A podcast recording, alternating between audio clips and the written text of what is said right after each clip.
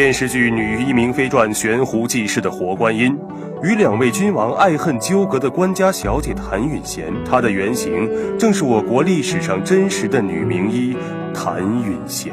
大明王朝享国二百七十六年，这名女子的事迹周流婉转其间，她的故事由自己书写，留存于她唯一传世的专著序言中，勾勒出一位明代女神医的。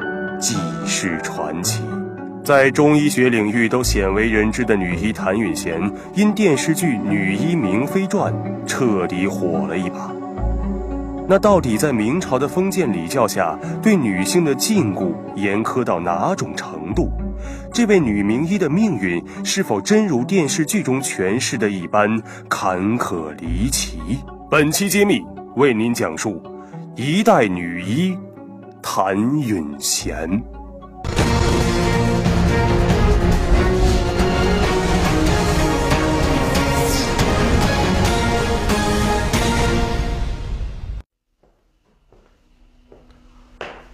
谭允贤这个名字听着呀，它不像是个女孩的名字啊，没有什么脂粉气，好像呢，作家在模糊这个名字主人的性别形貌。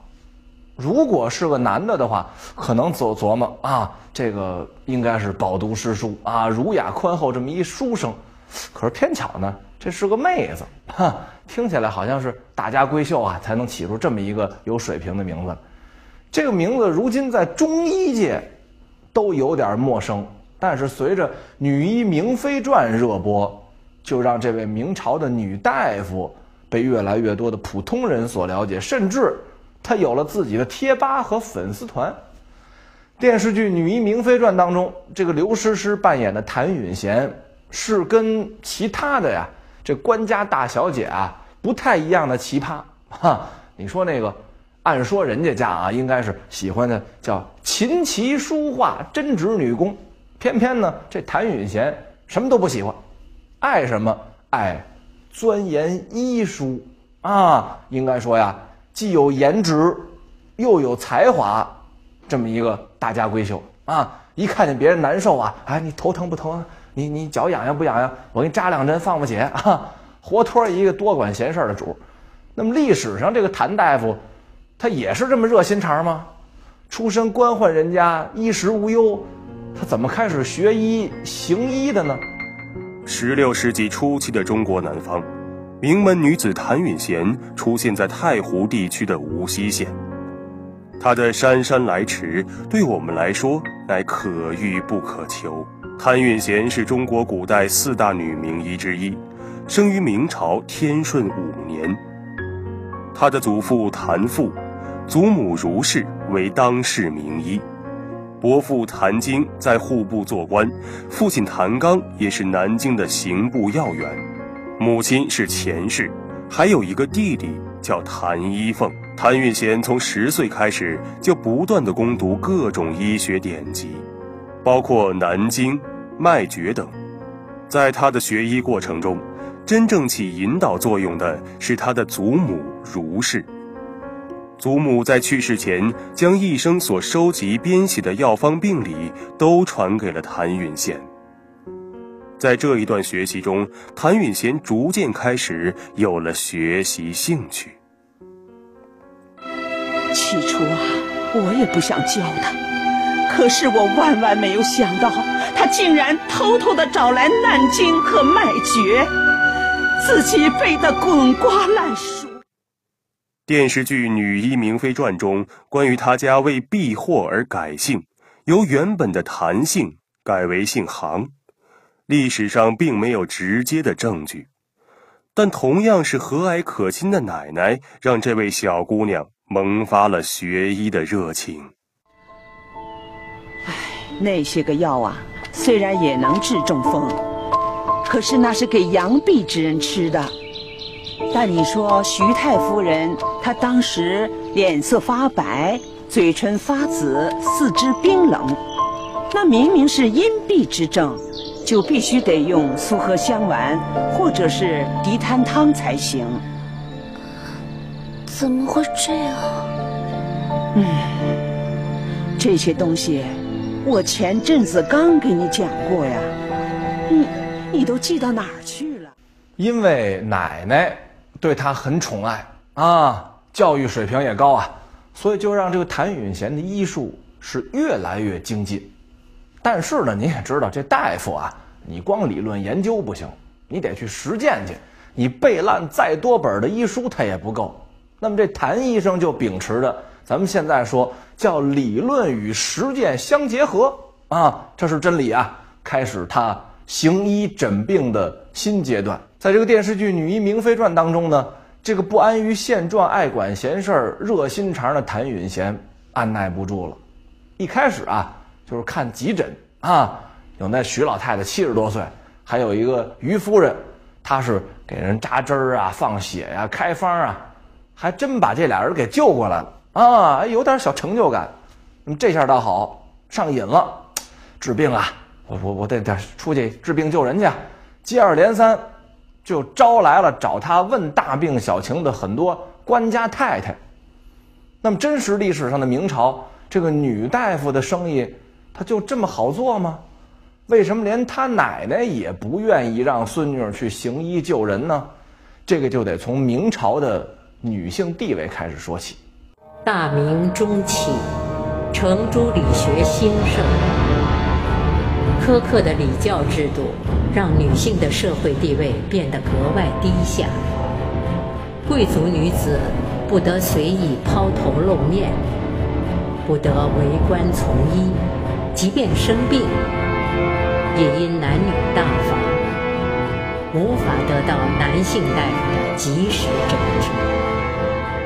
就连少数从事接生和基础医疗的平民女子。也被贬称为三姑六婆。明朝是个文人占据主要说话权位的时代，无论官场还是社会，文人都比较吃香。明朝由于礼教的约束，对妇女的禁锢最是严苛。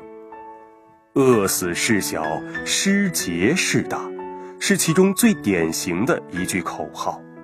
悬壶济世啊，治病救人，这在哪朝哪代都是救死扶伤的好事儿。但是呢，在《女医明妃传》当中，每当有人知道啊，说这这是个女的呀，切，这露出一种很不屑的表情，甚至于呢，用语言对他进行攻击和侮辱啊。所以谭允贤为了能够更好的去救死扶伤，没办法，只能是女扮男装，在跟这个。同行的竞争当中，也受到各种冷嘲热讽啊！他亲爹都觉得，哎呀，我们家这个姑娘家家的出去抛头露面，太丢人了。所以呢，一直是强势制止，说你呀，不允许去学医行医。这个男尊女卑的现象，尽管在《女医明妃传》当中，为女主角的曲折命运做出了一个叫戏剧化的铺垫，但是咱们回头看历史，也可以想象啊。这古代时候，女子要想学医行医，她要付出比男子多得多的代价。你明明是个女的，还给我们看病，还给我扎腿，晦气！我不是医婆。你一个女的给人家看病，还治死过人，你不是医婆，你是谁呀你？你怎么说话的你？要不是我们家小姐，你昨天晚上早死了。反正我就是不稀罕女人给我瞧病。那俗话说得好。三姑六婆就没有一个好东西，大家看好了，就是她，她前些天还治死过一个大官的夫人呢。这种人开的药，咱们谁敢吃啊？不是这样的，你们误会了，你们真的误会了。别听他啰嗦，咱们走。看见没？这个就是那个杭将军的女儿，乱给人看病，结果害死人了。哎呀，哎你说也奇了怪，好好的将军的女儿，干嘛要去当医婆呀？老子最恨这种不守妇道的婆娘，老子的媳妇儿就是吃了医婆的堕胎药，生生给痛死的。将军的女儿怎么？只要当了三姑六婆，就没一个好东西。当时的儒家伦理占主导地位，讲究男女有别，男女授受不亲。那么，古代女人有病怎么办呢？有这么两句话，充分体现了当时的女人治病就医的难处。就是女病难医，宁治十男子，不治一女。要这么说，基本上女人有病就只能靠自身免疫力去恢复了。是什么造就女性就医难呢？主要是因为中医讲求望闻问切，光望当然不行。四诊环节中最重要的是切，切诊，也就是我们通常说的号脉。但是古代女人最忌讳手被陌生异性碰触，如果被陌生人摸了，就算是失贞。之前她跟男人说话，也就算了，可您知道现在满京城的人都在说什么吗？啊，他们说永庆庵有个女神医。治好了上千灾民的病，大家都管她叫活观音呐。啊，哎，能有这么厉害吗？允贤啊，这可不是什么坏事啊！啊，娘，您真觉得活观音这种外号是正经人家的女儿应该有的吗？吏部何大人家的三姑娘才十岁，不过从小厮的手里面拿了一张饼吃。何大人就叫她绝食训诫，一全礼教尊严。难道我杭刚还比不上她吗？就这么一张大饼，就送了一个十岁姑娘的命。各位，那个杭将军说的是一点也不假呀。封建礼教啊，就是一张血盆大口啊，把这个古代女性是生吞活剥。那么这个谭允贤呢？也差点被送进这张大嘴当中。历史上，这谭允贤也不免落俗，姑娘家家的呢，最多也就是关上门啊，说自己家呀有个七大姑八大姨，三灾小病呢，我们给您治一治。他不敢给外人看，一直到奶奶去世之后，才呃叫现在叫转正啊，说我原来是实习大夫啊，助理医生，哎，这回我变主治医生了。但是，又是什么样的契机才给了这个人勇气，他能去迈出这一步，给外人治病呢？虽说电视剧《女医明妃传》中，谭允贤深得朱祁镇钟爱，却一心只爱朱祁钰一人，情路坎坷。能和两位皇帝谈恋爱，也算是不枉此生。但历史中女神医谭允贤的爱情故事可没有这么轰轰烈烈，她只是嫁给了一位连名字都没留下的杨姓男子。可就是这么一位普通的丈夫，却给了谭允贤行医的默许。在当时的社会看来，这就是爱情最大的包容和支持了。但是。这个时候的他，也仅仅是给自己和家人诊病开方，从没有给外人看过病。事情的转折就在祖母寿终正寝后，奶奶的死给他带来了巨大的打击。他作为孙女兼学生，为奶奶的逝去悲痛过度，竟然一病不起。一场原因不明又来势凶猛的大病，折磨着他长卧床榻七个月之久，看上去气息奄奄，随时都有随祖母而去的可能。就在毫无希望的时刻，一个神奇的梦，悄然进入了他的脑海，给允贤带来了涅槃重生的希望。就在他半睡半醒中。见到了慈祥的祖母，祖母托梦而来，点拨他起死回生的秘方。这个梦以后，谭玉贤开始真正的给病人看病，但还是受时代背景的局限，不能和男性医生一样出门应诊，而只能在家等着病人上门看病。但是，就这个梦来看。估计是谭允贤为了能够让自己合理的面对世人行医问诊，造出来的一个理由。因为家境殷实富裕，谭允贤并不需要以行医谋生，所以他都是为乡邻免费诊治，因此其在民间的名气越来越大，为当事人所熟知，引得病患纷纷前来就诊，可谓门庭若市。名气也逐渐传到了宫里。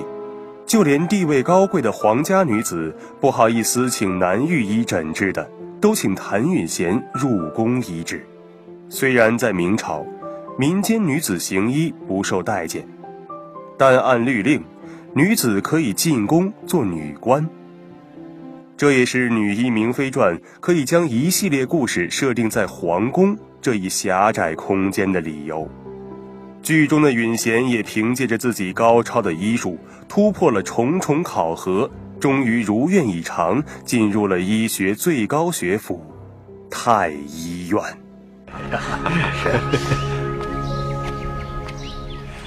参见杭大人。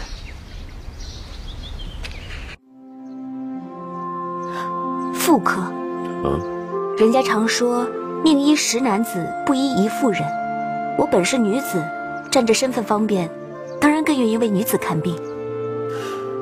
你治好太后的病，也知道是仗着身份的方便了。嗯，是。确实如此，要不然，你治好太后病的消息传出来，太医院里也不会有那么多人愤愤不平。这医家讲的是望闻问切，可因为这男女大防，就算是太医。也不能直勾勾地盯着主子们看来看去，所以我们只能隔金诊脉，细微之处难免不易把握。若是隐秘部位，则只能让医婆和宫女代看。如此一来，就断不准病，又该如何用药呢？就算是华佗在世，也要被骂成庸医了。你占着女子的先天之便，确实可以在妇科上更上一层。据相关史料记载。明朝设立六局一司，下有二十四司，共二十五个分支机构，女官大约三百人。十局含有司药司，设司药二人，正六品；点药二人，正七品。司药掌握看病房子，点药负责抓药取药。明朝精通医术的妇女渐渐增多。由衙门选佼佼者，到司仪监御医处参加考核，选中的人即可入宫。出了名的谭允贤，那是炙手可热，啊，上到皇宫里的贵妃娘娘、民间上流社会，啊，下到普通的人，那有钱的太太吧，都慕名前来。但是这个时候，谭允贤尽管名声大噪，他还觉得不够。你即便是现在啊。明星名人出本书家常便饭啊，动不动你听说哪个明星啊，哎，心血来潮，我们这写了一个人生感悟吧，开个新书签售会。咱说这女神医呢也不例外啊，多年总结出来的行医看病的经验，啪啪啪啪也写出一本书来。这个书就是流传至今，这孤本至今收藏在中国中医院图书馆当中的著名医学典籍，叫做《女医杂言》。在中国的医学权力主要掌握在男性手中的时代，终于可以通过医案书写听到了女大夫的声音啊，这是一好事儿啊！也正是通过他写的这本《女医杂言》，使得五百年前一个孱弱的职业女医生的形象展现在了咱们世人的眼前啊！要说中国十六世纪，谭允贤能够从当时的那个。社会文化叫封建礼教的限制和束缚当中，人能跳出来，人能能够脱颖而出，成为真正的一个职业女大夫，可以说是一很另类的事儿。你看人家又有著作，又有论文，这么一个女大夫，可以说是活脱一个女版的李时珍呐。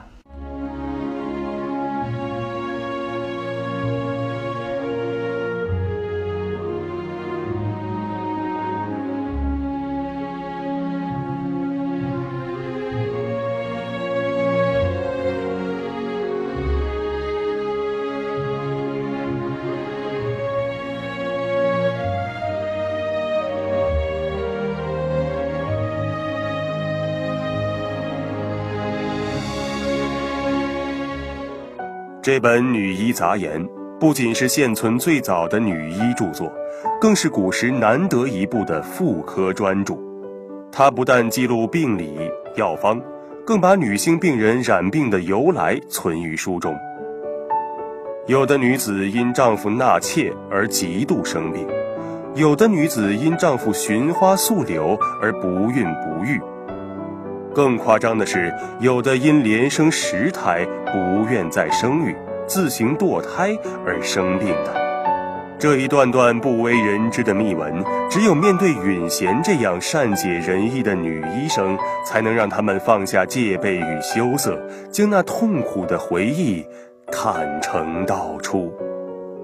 你是不是还有别的病症没有说出来？还有，你的病是怎么得上的？除了心烦、睡不好觉，再也没有其他的病症了。啊，这可就难办了。娘，事情都到这个地步了，您就说吧。我观音她是神仙，她一定能治好你的病的。是啊，婶子，说吧，说吧。这种丑事儿，我怎么说得出口啊？姐姐，我告诉你，谭允贤对他所医治的女性对象的认知，是建立在亲密接触上的平等对话，是对他们情感和生活的仔细观察。是来自于女性对女性身体的同情。所有这一切内化，为谭允贤的医学思想提供了基础，最后反映到他的技术方法之中，形成了他的女性风格。在谭允贤这里，作为医学对象的女性的身体和性别，她们受社会压制的声音，也借此平等对话得到放大和彰明。遗憾的是，谭允贤这位曾在无锡显赫一时的著名民间女医，晚年遭遇变故。谭允贤的儿子更是早亡，白发人送了黑发人。巨大的悲痛致使他再也没有心思继续写书了，其医学事业也止步于五十岁。后来，他的孙子也因为株连获罪而死。多重打击下，明世宗嘉靖三十五年，谭允贤病逝。不管是电视剧当中那个尊为皇后的允贤，还是历史当中这个普通的女子允贤，无疑这两个人都是很漂亮的。那么，在这么一个女性思想举步维艰的时代，谭允贤始终坚持叫做“医者，仁心也”啊，始终要维护啊女子行医的权利。始终高度保持女性独立的意识，不被这种封建的礼教所迷惑啊，不为强权所低头，用她自己的坚守和付出、智慧和勇气，为女医生赢得了尊严，也博得了世人的尊重和历史的肯定。一个女子，一部医书，相信他们也会代代流传。那么，咱们今天的节目呢，就到这儿，下期揭秘，我们再会。他是皇帝。却成了敌军的俘虏，他被视为提款机，为瓦剌开辟了创收致富路。他是肉盾，摆在阵前能否使明军投鼠忌器？他被尊为太上皇，却失去了被利用的最后价值。他最终能否踏上归国路？明英宗朱祁镇传奇命运跌宕起伏，一生功过任人评说。揭秘为您讲述。奇葩皇帝朱祁镇。